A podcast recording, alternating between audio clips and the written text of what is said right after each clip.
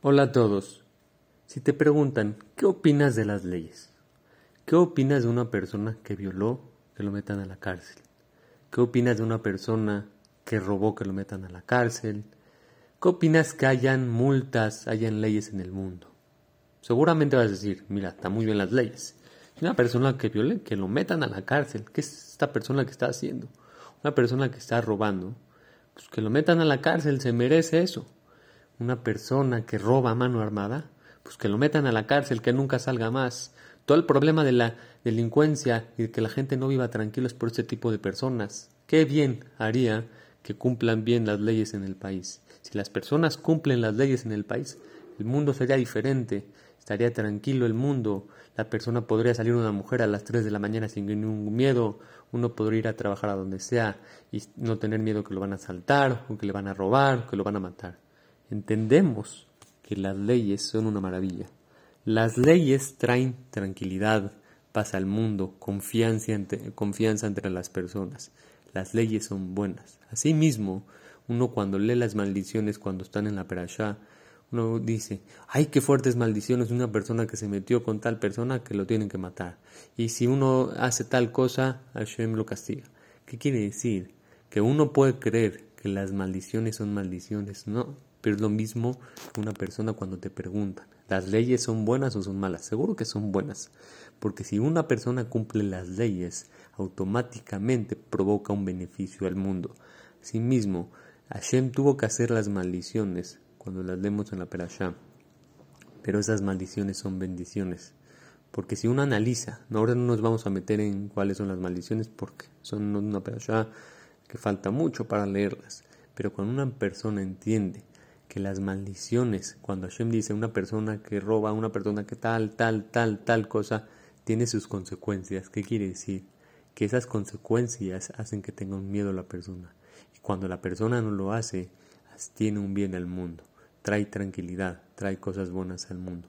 Por eso una persona cuando lea las maldiciones que no le dé miedo, que entienda que es un jefe de Akadosh Barjú, como mi papá siempre me dice en otro punto pobres de las personas que no respetan Shabbat. Jazitos. Yo, cuando era chavo, decía, sí, sí, pero también está padre, ya tienes que caminar y todo al Cristo. No, pero en, en sí, sí, jazitos. Una persona, imagínate, no poder separarte de tu celular nunca en el año. No poder convivir con tu familia, sentarte, platicar en Shabbat, sin celular, sin nada.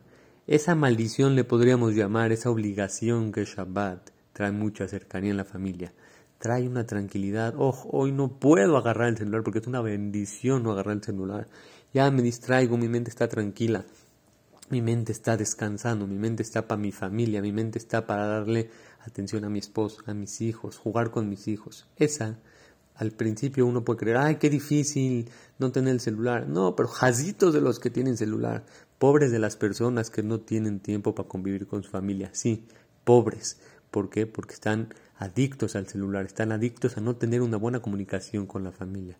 Cuando estás en Shabbat, tienes prohibido agarrar el celular, tienes prohibido ver la televisión, tienes prohibido hacer cosas, pero esas prohibiciones te hacen tener una mejor relación con tu familia, una mejor atención a tu hijo, te hacen descansar, olvidarte de los pendientes de la semana.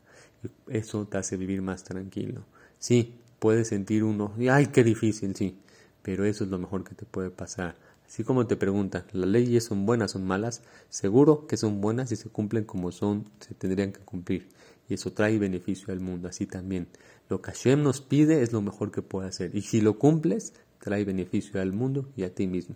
¿Qué esperas para que tú recibas la bendición del Kadosh Baruj Para poder empezar a vivir tranquilo, para poder convivir con tus hijos. Los hijos crecen de volada. Así que ya Aprovecha el tiempo para aprovechar a tus hijos. Descansa, aprovecha esta vida. Pero por medio del Shabbat y cumpliendo la Torah vas a poder ser más vivir. Sí, al principio parece difícil, pero cuando ya estás encaminado es lo más bonito y dices jazitos de los que no conocen Torah. ¿Cómo una persona puede vivir sin Torah? La persona que tiene Torah está alegre, está contento. La persona que no puede creer que él que está contento, pero no es la verdad porque el que entiende los dos casos, el que la persona que vivía sin respetar Shabbat, sin respetar Midot, sin respetar lo que Akadosh Baruj pedía, y ahorita ya lo cuida y dice, ay, haram, cómo la persona hoy en día puede no cuidar Torah. La Torah te da puras cosas buenas. ¿Qué esperas?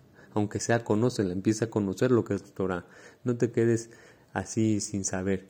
Investiga. Cuando investigas vas a ver qué es lo más bonito. Lo peor de la persona es quedarse sin investigar, quedarse como que, sí, investiga qué es la Torah. Cuando investigas qué es Torah, te va a empezar a llenar y la vas a perseguir. Pero mientras te quedes así mudo, sin saber qué es, qué es lo que te estás perdiendo, pues nunca vas a sentir ese placer y esa alegría y esa tranquilidad que le da a Kadosh Barhu a las personas que tienen Torah. Así que empieza a investigar, que no te dé miedo, que tengan todo lo mejor y el mejor día.